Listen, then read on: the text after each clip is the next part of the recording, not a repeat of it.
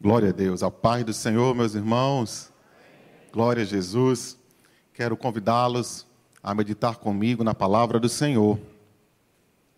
No livro de Jó, capítulo 22 e o versículo 2, parte A. Livro de Jó, capítulo 22, versículo de número 2, parte A.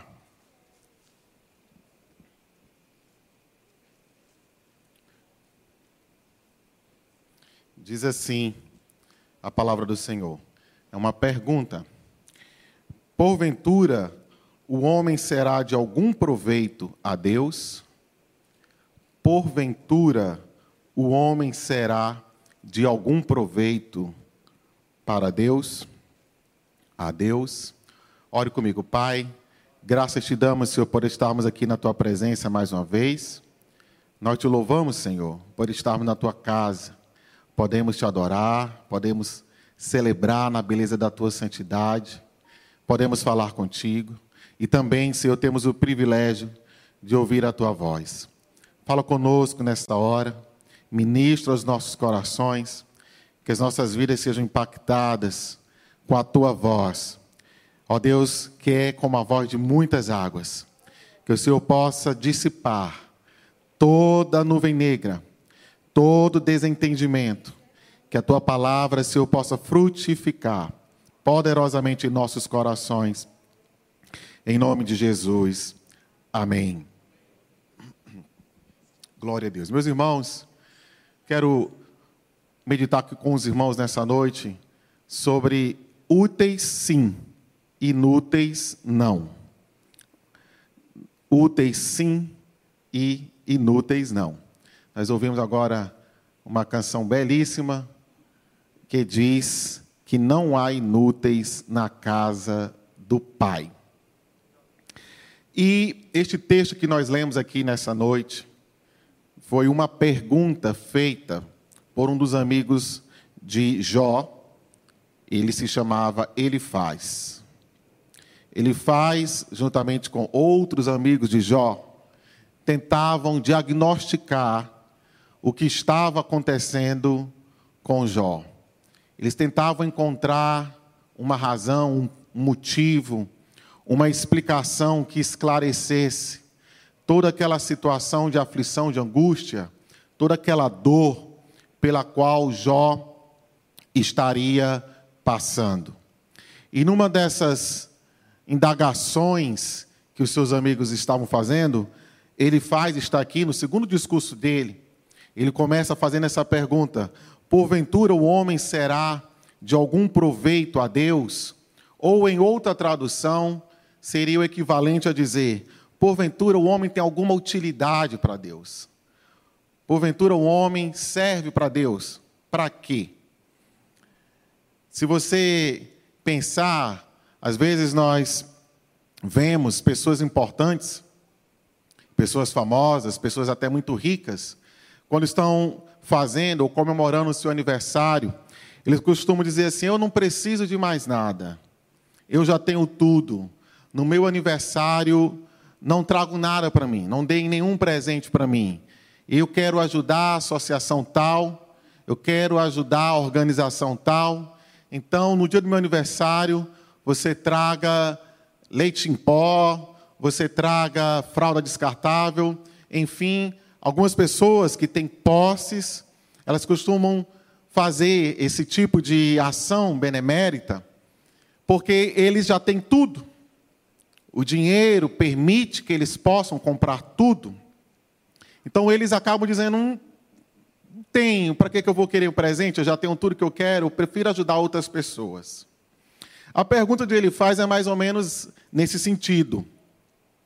Deus que tem tudo, Deus que é o autor da vida, Deus que me criou, criou você, criou o universo, criou todas as coisas. Será que eu tenho alguma serventia para Deus? Será que ele vai perguntar: o homem, por mais sábio que ele seja, o homem, por mais estudioso que ele seja, por mais conhecimento que ele, se, que ele tenha, o homem pode ensinar alguma coisa para Deus? Será que Deus poderia se tornar melhor com o homem? Teria alguma, Deus teria alguma coisa para aprender com o homem? O homem teria alguma coisa para ensinar para Deus ou fazer com que Deus se tornasse melhor? Uma vez eu li num livro que o fundador do McDonald's, um dos maiores impérios de fast food do mundo, ele disse que aquele que não sabe ouvir, não se levante para falar. Então, um homem rico, poderoso, milionário, bilionário, ele tinha uma premissa de que, apesar de tudo que ele tinha, ele ainda poderia aprender alguma coisa com alguém, ele ainda poderia aprender alguma coisa com o próximo. Mas ele faz, ele faz essa indagação aqui com respeito a Deus. O que é que Deus pode tirar de mim, ou extrair de mim, ou precisar de mim? É óbvio que nada. Eu não tenho nada para ensinar para Deus. Eu não tenho nada de que Deus possa requerer ou precisar de mim, ou que eu vou fazer falta, porque se eu não fizer, Deus vai ficar na mão. Amém, irmãos? Oh, eu não vou, Deus vai ficar na mão. Ele faz, ele está fazendo exatamente essa pergunta, essa indagação, que a resposta ela é muito óbvia. Nós não temos nada para ensinar para Deus. Pelo contrário, nós todos os dias aprendemos alguma coisa com o Senhor. Quem aqui aprende alguma coisa com Deus todo dia, irmãos? o escritor dos Provérbios, ele aprendia demais. Ele aprendia com toda a criação, tudo que Deus fez, ele olhava e dizia: Olha esse rio, olha essa montanha, olha essa formiga. Ele aprendia alguma coisa. Deus falava com ele sempre que ele olhava para a criação de Deus, porque nós temos muito, muito o que aprender com Deus. No entanto, meus amados irmãos, apesar de nós reconhecermos a nossa pequenez, apesar de nós reconhecermos a nossa insignificância, apesar de nós reconhecermos que é nós que precisamos de Deus, porque hoje o Evangelho se inverteu e há alguns ensinamentos que estão invertendo a ordem das coisas. É Deus que precisa da gente. É Deus que, se você não for, Deus vai ficar na mão, vai ficar sobrando. E eu quero dizer que a ordem não é essa. A ordem é que Deus é o centro de todas as coisas. Jesus é o centro de todas as coisas. Ele é quem tem o um nome que está acima de todo nome. E foi por causa dele, de Jesus, que Deus fez todas as coisas, para que todas as coisas convirjam para ele, a história convirja para ele. Por isso que ele é o princípio e o fim de todas as coisas. Mas eu quero falar também do ponto de vista de Deus. Isaías capítulo 48, versículo 17. O Senhor diz assim para mim, e o Senhor diz assim para você: Assim diz o Senhor, o teu redentor o Santo de Israel: Eu sou o Senhor teu Deus, que te ensina o que é útil e te guia pelo caminho em que deves andar. Glória a Deus. O nosso Deus, o Redentor, o Santo de Israel, o nosso Senhor, é Ele quem nos ensina o que é útil. E este ensinar de Deus, ele mesmo fala, ele não joga você para você se virar. Mas ele diz: Eu te ensino o que é útil e te guio. Glória a Jesus. Ele vai nos admoestar, vai promover o nosso crescimento, vai promover o nosso desenvolvimento nos acompanhando e nos dirigindo no caminho em que nós devemos andar. Glória a Deus. Ele nos ensina pedagogicamente, como um, pai, uma mãe, que está ensinando o seu filho a andar de bicicleta, como quem está ensinando o seu filho a aprender a escrever, a falar, a soletrar. Repita comigo. A de amor. Agora, eu tenho uma criança de 4 anos, a gente está ensinando ela a escrever. Faz uma faz, vamos fazer o A. Faz uma bolinha, puxa uma perninha. E às vezes o professor não gosta, mas nós somos tentados a pegar na mão dela para ajudá-la a fazer. E Deus diz: Eu te ensino o que é útil e te guio pelo caminho que você deve andar. Irmãos, quantos aqui se sentem guiados e dirigidos por Deus? Talvez você chegou aqui nessa noite se sentindo um inútil, Talvez você chegou aqui nessa noite se sentindo imprestável.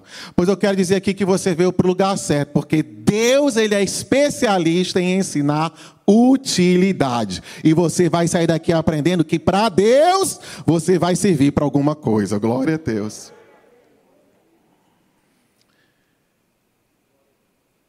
E nós precisamos, meus amados irmãos, entender, e ainda em Isaías capítulo 41, versículo 13, o Senhor diz: Porque eu, o Senhor teu Deus, te tomo pela tua mão direita e digo: Não temas que eu te ajudo. Meus, nosso Deus é tão sábio que eu estava pensando que tudo que Deus fez, Deus fez com propósito, Deus fez com uma finalidade.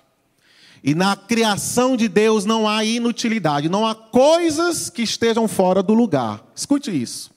Na criação de Deus não há nada que Deus tenha feito que não esteja no seu devido lugar. Tudo que Deus fez, ele olhou e viu que era bom.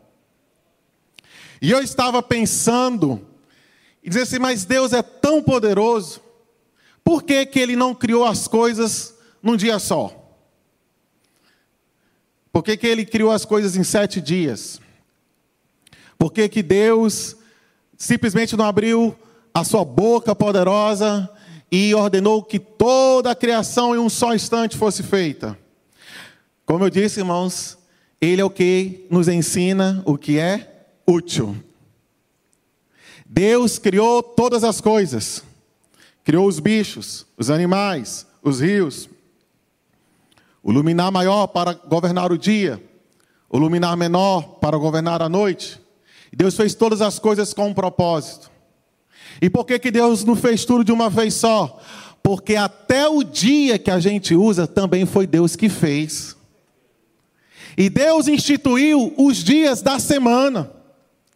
Deus instituiu o movimento de translação, de rotação, a forma como os planetas giram, a forma como o Sol nasce, como o Sol se põe. Até isso foi Deus que fez. Por isso que Deus foi organizando as coisas dentro dos dias. Porque tudo que Deus faz tem utilidade. Irmãos, um glória a Deus aí. Deus, ele não é precipitado. Deus não é como o irmão Davi que recebe um convite desse, fica assim, meu Deus, e agora? Deus já sabe exatamente o que é que tem que fazer, na hora que tem que fazer, nem é atrasado, nem adiantado, é no tempo necessário, porque Ele é o Senhor do tempo, e o tempo quem criou foi Ele. Ele está fora da eternidade, a eternidade existe por causa dele, aleluia. De modo, meus amados irmãos, que ser útil para Deus em outra palavra, em outras palavras, uma palavra mais simples é servir. Às vezes você vai num, comprar alguma coisa, um objeto que você não tem muita habilidade ou que você não conhece. Você olha e diz assim: Isso aqui serve para quê? Ou qual é a utilidade disso? E ser útil para Deus, o Deus que nos ensina o que é útil. Em outras palavras, é servir a Ele. Servir. Repita comigo: servir. E o Senhor Jesus fala em João capítulo 12, versículos 26. Se alguém me serve, e aqui já vamos dar aqui três dicas para você que quer ser útil, para você que quer servir para alguma coisa. para você que quer servir ao Deus que nos ensina o que é útil. Jesus diz em João 12, 26: Se alguém me serve, siga-me. O caminho de ser útil passa por seguir a Jesus. Se você quer ser útil, Jesus está dizendo: siga-me. A segunda coisa que ele fala é: onde eu estiver, também estará o meu servo. Ora, se você segue a Jesus, você reconhece os lugares aonde Jesus está. E Jesus habita com contrito, com quebrantado de coração, com necessitado. Jesus andava com o pecador. Jesus andava com os doentes. Jesus andava com os afadigados. Jesus andava com os rejeitados. Se alguém me serve, siga-me. E aonde eu estiver, ali também estará o meu servo. E por fim, ele vai dizer que quem segue a ele, quem está onde ele está, é honrado por Deus, porque Jesus tem compromisso com aquele que serve a ele. O pastor Uquias pregou aqui em 2 Timóteo, capítulo 2, versículos 20 e 21. Ora, numa grande casa não há somente vasos de ouro e de prata, mas também de pau e de barro, uns para honra e outros, porém, para desonra. De sorte que, se alguém se purificar destas coisas, será vaso para honra, santificado e idôneo para o uso do Senhor e preparado para toda boa obra. Então perceba que há um propósito de Deus para você que está aqui me ouvindo nessa noite. Há um desejo objetivo de Deus para minha vida e para a sua vida. Há uma vontade de Deus para mim e para você. É que nós sejamos vasos idôneos. A palavra idôneo significa experimentado, preparado. Deus quer que nós sejamos crentes experimentados, preparados para uso do Senhor. Glória a Deus. Você tem que ser uso do Senhor, usado por Deus, de utilidade para Deus e preparado para toda boa obra. Quem quer ser útil, não escolhe o que fazer, porque quem quer ser útil está preparado para toda boa obra. E Deus, como eu disse, Ele é muito sábio, Ele não vai te chamar, Ele não vai te convocar para te envergonhar. Se Deus te chamou, se Deus te convocou, é porque Ele sabe que você é capaz. E não esqueça disso. Se Ele te chamou, Ele vai estar junto com você. E aqui, meus amados irmãos, dentro desse princípio de utilidade, de ser útil para Deus, o Deus que nos ensina o que é ser útil, o Senhor Jesus falou várias vezes, usou várias ilustrações, várias figuras, para nos ensinar a respeito desse princípio da utilidade de ser útil para Deus. E uma das ilustrações que Jesus usa é o sal. Repita comigo, sal. Ele fala em Mateus 5 e 13: Vós sois o sal da terra. E ele completa com uma frase extremamente inquietante. Ele diz: E se o sal for insípido, com que se há de salgar? Jesus olha para o discípulo e diz: Vocês são o sal da terra. Mas se o sal for insípido, se o sal for inútil, se o sal não cumprir com o seu papel, se o sal não cumprir com o seu objetivo, com que se há de salgar. Irmãos, quando o sal está presente, não tem, como o sal está presente no alimento, não tem como nós não sabemos que ele está ali. Assim como nós notamos a presença do sal, nós também notamos a ausência do sal. E quando nós vamos comer alguma coisa que está sem sal, a gente diz logo assim: rapaz, essa comida está insossa. E Jesus pergunta: olha, mas se o sal não cumpriu o seu papel, E aqui ele não está falando da simples ausência do sal, ele está falando do sal que perdeu o seu sabor. Ele está falando do sal que perdeu a sua qualidade. Ele está falando do sal que perdeu a sua força, o seu poder de influenciar. Eu sou o sal, eu tenho a capacidade, como sal, de influenciar. E aí Jesus pergunta o seguinte: olha, se o sal perdeu a capacidade de influenciar, se ele não consegue mais salgar, vai salgar com o quê? É com pimenta? É com cebola? Existem, existem condimentos, existem outros tipos de alimento com os quais você pode temperar a comida. Sim ou não, irmãos? Você pode fazer um arroz só com cebola. Você pode fazer um arroz só com alho. Você pode fazer uma comida só com pimentão. Mas certamente você vai sentir a falta do sal. E a pergunta de Jesus é extremamente pertinente. Se o sal estiver ausente, você vai substituir com o quê? E aí ele diz: se o sal for insípido, com que se há de salgar? Não presta para nada, diga, não presta. Senão para ser lançado fora e pisado pelos homens. O que Jesus está dizendo é o seguinte: vocês são o sal da terra.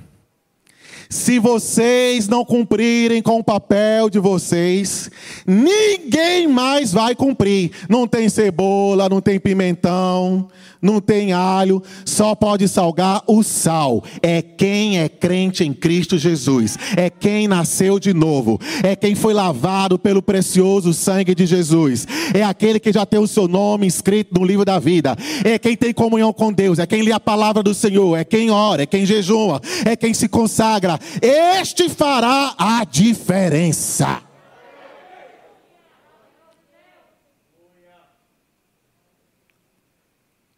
Agora, se você não quiser fazer a diferença, a única maneira do crente ser inútil, ô oh, irmão Davi, eu sou tão inútil, é porque está de braço cruzado.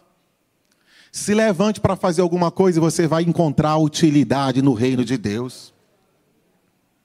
Mas se você fica de braços cruzados, é o que vai acontecer. Você vai ser pisado pelos homens vai ser lançado fora, vai ser esquecido, porque você está deixando de cumprir com o seu papel. E ninguém que está aqui dentro deste templo, ninguém que está me assistindo, está isento por Deus de cumprir com o seu papel de influenciar. Glória a Deus. Segundo, segundo a ilustração que Cristo nos traz a respeito da utilidade, é a luz. Repita comigo, luz. Ele diz: no versículo seguinte, Mateus 5,14: Vós sois a luz do mundo, vocês são a luz do mundo. Não se pode esconder, preste bem atenção. Não se pode esconder uma cidade edificada sobre o monte. Nem se acende a candeia e se coloca debaixo do alqueire, mas no velador, e dá luz a todos os que estão na casa. Assim resplandeça a vossa luz diante dos homens, para que vejam as vossas boas obras e glorifique a vosso Pai que está nos céus. Alguém diz assim, ó, oh, e aí é que está a confusão, é que alguns astros se acham estrela.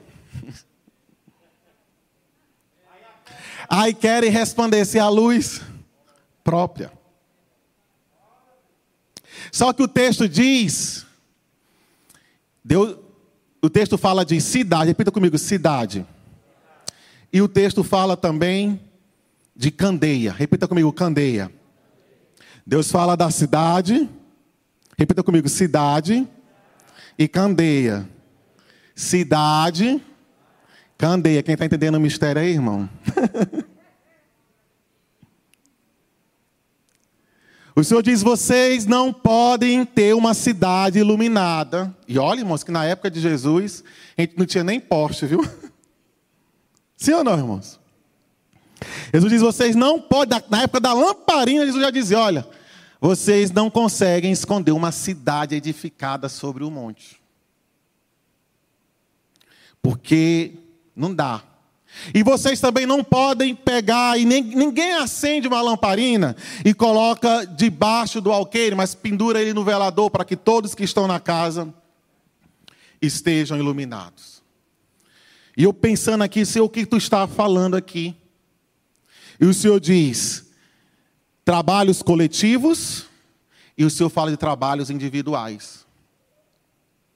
Quando o Senhor diz que ninguém pode esconder uma cidade edificada sobre o monte, o Senhor está dizendo o seguinte: a igreja que cumpre o seu papel de influenciar será percebida na comunidade onde ela foi instituída. A igreja que trabalha, a igreja que cumpre com o seu papel, com as ordenanças do Senhor, ela influencia e ela é percebida na comunidade onde ela está inserida, porque não se pode esconder uma cidade que está cheia de lamparinas para a glória de Deus. A igreja ela tem um papel como comunidade. E há de se falar aqui ainda, eu creio que o pastor há ainda de trazer para nós o ensino. Porque muito se falou aqui nessa pandemia e discutiu porque a igreja está fechada, e tinha gente que brigava porque nós tínhamos o desejo de que os irmãos viessem se congregar na igreja, e o povo dizia: não, mas a igreja somos nós como se não fosse importante o trabalho congregacional, como se não fosse um trabalho coletivo. E é importante que nós entendamos que isso é um princípio bíblico. Nós temos os trabalhos individuais, mas nós também temos o trabalho coletivo. E o Senhor fala exatamente aqui da importância do trabalhar juntos. Meus amados irmãos, preste atenção aqui nessa casa, nesse templo. Se eu mandasse agora apagar todas essas luzes aqui, e se deixasse só uma fileira aqui, a maioria de nós íamos ficar no escuro. E aqui dentro nós só estamos enxergando bem porque existem várias lâmpadas que estão acesas. E quando várias lâmpadas estão acesas, o ambiente inteiro fica iluminado. Quem está entendendo diz amém. Então, no trabalho coletivo, é a igreja trabalhando junto, é como uma cidade edificada, não dá para esconder, ela é percebida, faz a diferença. E no trabalho individual também. Porque no trabalho individual, Jesus diz: ninguém acende uma candeia e coloca debaixo do alqueire. Eu nunca me esqueci, quando eu tinha por volta de 12 anos de idade, nós fomos fazer um trabalho no interior lá do Pará. Não tinha energia elétrica lá. E aí nós, de noite, fomos, depois de um culto de, de rua ao relento, nós fomos jantar na casa de uma irmã, e a irmã pegou aquela lamparina querosene, acendeu e ficou pendurada e ficou em cima da mesa ali, e aquela dificuldade para todo mundo se servir, porque aquela lamparina em cima da mesa não era o local mais apropriado.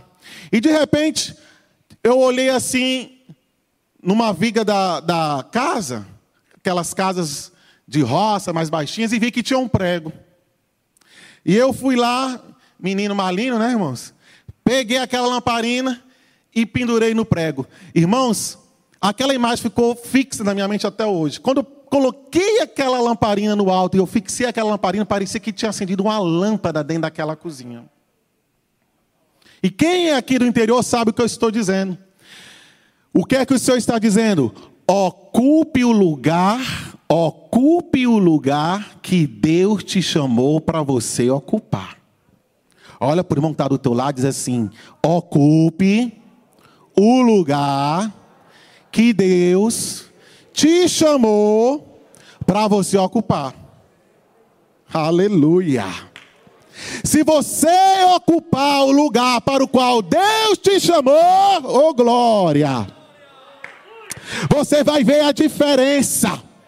Você sabe por que, que as coisas ainda não aconteceram como deveria acontecer? Porque você não está fazendo como Jesus quer que você faça. Ele não chamou para você ficar debaixo do, do, do alqueire, da mesa, nem escondido atrás da porta. Ele te chamou para você influenciar e ficar na posição que Ele quer que você fique. Porque se você ficar na posição que Ele quer que você fique, todos da casa serão iluminados pela luz que há em você. E eu quero dizer que essa luz não é própria. Você é uma lamparina, glória a Deus. Mas tem um azeite do Espírito Santo na vida da igreja, aleluia.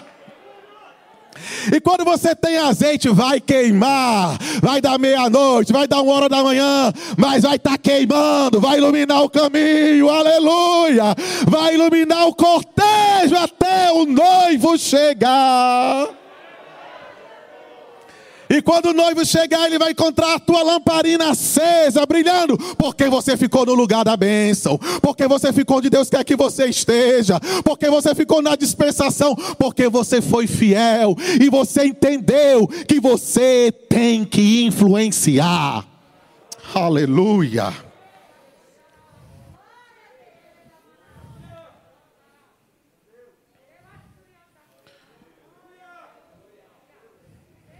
Aleluia. Terceira ilustração que o Senhor nos ensina. Eu sou o Deus que te ensina o que é útil. Eu vou perguntar aos irmãos completos, amém? Eu sou o Deus que te ensina o que é? Dá para ficar melhor, irmãos. Eu sou o Deus que te ensina o que é? E o Senhor diz que eu tenho que ser sal. O Senhor diz que eu tenho que ser luz. E o Senhor diz que eu tenho que frutificar. João capítulo 15, versículos 8 e 16. Jesus diz: Nisto é glorificado meu Pai, que deis muito fruto e assim sereis meus discípulos. Nós estamos aprendendo a ser discípulo. Muitos de nós estamos sendo discipulados. E Jesus está dizendo que para ser discípulo, tem que frutificar. Deus é glorificado. Alguém fala assim: ah, mas Deus quer qualidade. Deus não quer quantidade. Eu não encontrei esse versículo, Pastor Evandro. Já procurei, já li, já fui para lá, já fui para cá. Já consultei os teólogos da igreja. Já consultei os teólogos, os professores, os mestres. Doutor Ítalo aqui, o professor. Tem esse versículo na, na Bíblia, doutor Ítalo? Ele diz: Eu vos nomei para que vocês dê muito fruto. Deus se importa com a quantidade, sim. Deus tem interesse na qualidade também. Deus se importa com a quantidade. Deus se importa com a qualidade. O que acontece é que tem algumas pessoas que dizem assim: Eu já fiz o meu papel, já cumpri com a minha obrigação. O Senhor está dizendo muito, muito fruto. E assim sereis meus discípulos. Não escolhestes vós a mim, mas eu vos escolhi a vós e vos nomeei para que vocês sigam e deem fruto. E o vosso fruto permaneça. Quem está falando da qualidade. Muito fruto, mais qualidade. A fim de que tudo quanto em meu nome perdides ao Pai, Ele vos conceda. E em João 15, versículos 4 e no versículo 5, o Senhor Jesus vai dizer: você vai dizer assim para mim, irmão Davi, como é que eu faço para frutificar? João 15, 4 e 5. Estai em mim, e eu em vós. Como a vara de si mesma não pode dar fruto, se não estiver na videira, assim também vós, se não estiverdes em mim. Eu sou a videira, vós as varas, e quem está em mim, eu nele, este dá muito fruto, porque sem mim nada podeis fazer. Você quer dar fruto? Quem quer dar fruto aqui, irmãos? O segredo está aqui. Permanece em Jesus. Fica conectado com Jesus, ligado com Jesus. Olha aqui para mim, escuta. Você não pode nada, você não é nada. Sozinho você não é nada. Mas se você estiver conectado com Ele, ligado com Ele, você vai gerar muitos frutos para a glória de Deus. Não é eu que estou dizendo, é Ele. E Ele é o cavaleiro da mais elevada honra. O que Ele fala, Ele cumpre. Quem está ligado em mim vai produzir muitos frutos. O segredo é estar ligado com Jesus, conectado com Jesus, caminhando com Jesus, conversando com Jesus, perguntando por Jesus, inquietando Jesus falando com ele, correndo atrás dele, perguntando por ele. O segredo é estar ligado com ele, porque sem ele a gente não vai a lugar nenhum, a gente não faz nada. Mas com ele nós somos mais do que vencedores, porque todo o poder foi dado a ele no céu e na terra. Aleluia. Glória a Deus. Meu irmão, o tempo acabou. Glória a Jesus, meus amados. E se você não frutificar, é cortado, irmãos. Se eu não salgar, o que, é que acontece, irmão? Se eu não salgar, jogado fora. E se eu não frutificar, é jogado fora. É cortado. É lançado fora. Eu quero aqui dizer para vocês que Deus, ele é especialista em pegar coisas inúteis e transformar em coisas úteis para a glória do seu nome. A gente erra, a gente tropeça. Nós somos meninos, somos muitas vezes infantis, somos meninos, crianças, imaturos. Mas Deus olha para o fundo do coração e vê o desejo de avançar, de crescer, de aprender. E Ele é aquele que nos ensina o que é útil. E Ele vai guiando o menino. Ele vai instruindo. A gente dá umas cabeçadas ali, aprende a não, a não bater a cabeça mais acolá. E eu estava pensando aqui, irmãos, e vi a história de João Marcos. A igreja vai ficando de pé, pode ficar de pé. Eu já vou concluindo. Eu vi a história de João Marcos, que foi filho de Maria. João Marcos, filho na fé de Pedro. João Marcos, ele, com a sua mãe, abriu as portas da sua casa para que a igreja primitiva se reunisse lá em oração. E lá a igreja se reunia para orar, para se congregar. E João Marcos, em Atos capítulo 13, versículos 5 e 13, João Marcos foi convidado por Barnabé para acompanhar a Barnabé e a Paulo na primeira viagem missionária. E João Marcos foi empolgado. Vamos fazer missões, João Marcos? Bora, João Marcos foi. Só que, meus amados irmãos, quem foi que disse que é glamuroso fazer a obra de Deus? Só os que acham que são estrela. Porque os que sabem que são lamparina, sabem que tem que queimar. E às vezes a gente queima e fica só o torrãozinho. E depois tem que trocar o pavio. Mas ele sabe fazer tudo isso. Glória a Deus. E João Marcos foi. E acompanhou Paulo e acompanhou Barnabé. Mas no meio da viagem ele desistiu voltou para Jerusalém. E passou algum tempo, Paulo voltou para Jerusalém com Barnabé. E ele então organizou a sua segunda viagem missionária com Barnabé. E Barnabé falou assim para Paulo na segunda viagem missionária: Paulo, vamos levar João Marcos de novo.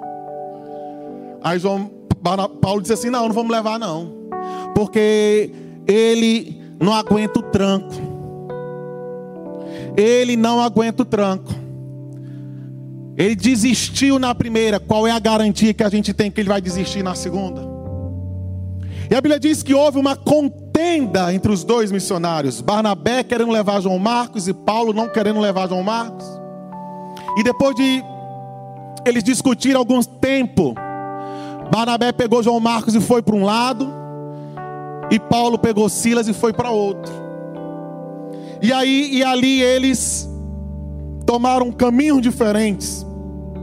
Atos capítulo 15, versículo de número 39.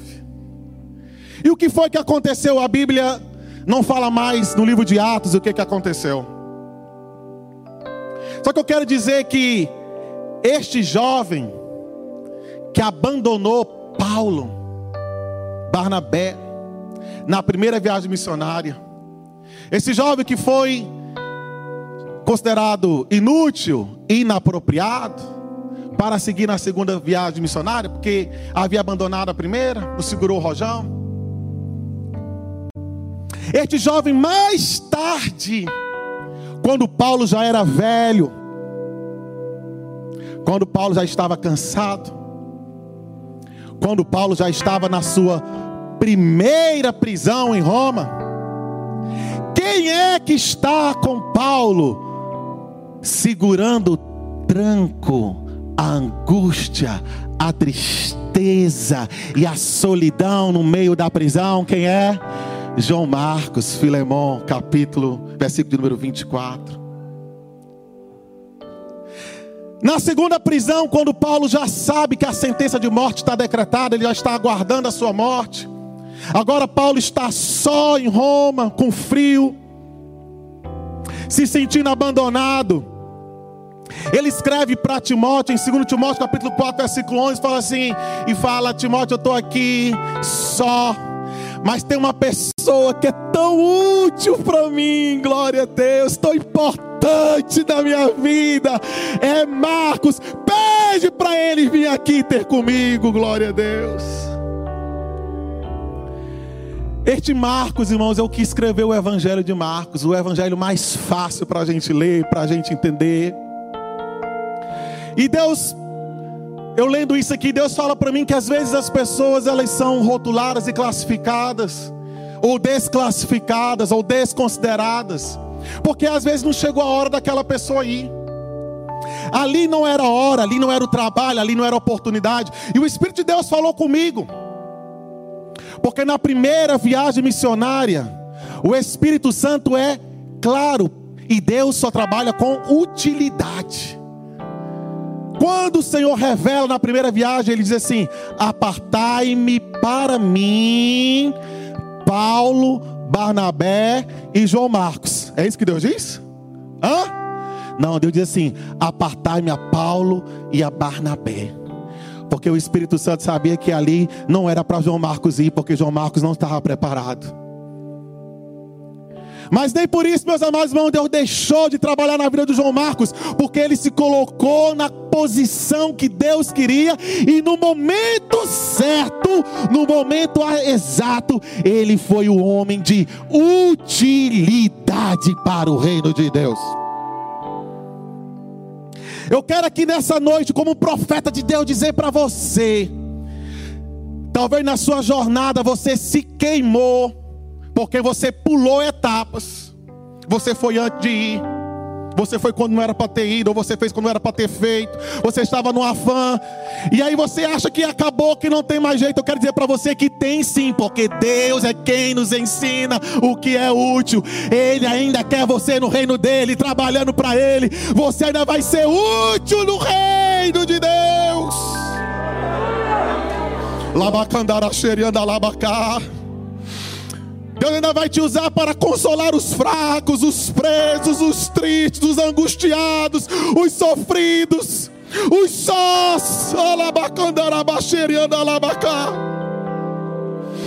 Talvez você não vai escrever um livro, mas talvez você vai ser o companheiro de um grande homem de Deus, como João Marcos foi, companheiro de Paulo. Que privilégio, meus amados irmãos servir a Paulo. Quem aqui não gostaria de servir a Paulo? Quem aqui não gostaria de ser filho na fé de Pedro? Olha, meus irmãos, os professores que Marcos teve, Pedro e Paulo. Se você está se sentindo assim, cante nessa noite essa canção que vamos cantar agora. Peça para Deus te usar. Peça para Deus tomar você nas suas mãos, porque nós estamos nos últimos dias da igreja aqui na terra e Ele quer usar a sua vida. Hum? Deus quer usar você, homem, mulher, criança, jovem. Deus quer te levantar com poder e autoridade para destruir fortalezas, sofismas. Aleluia. Tem alguém aqui nessa noite que quer entregar sua vida para Jesus? Alguém que acha que não prestava para mais nada. Eu quero dizer que tinha um homem que nem a igreja queria, que a igreja tinha medo. Que era Saulo. Aí Deus diz assim: Mas eu quero, porque ele vai ser um vaso de honra para mim. Talvez a sociedade te desprezou, não quer mais nada. Vem para cá que para Jesus serve, para Jesus tem valor, para Jesus tem utilidade. Tem alguém aqui para entregar sua vida para Jesus ou para se reconciliar? Glória a Deus.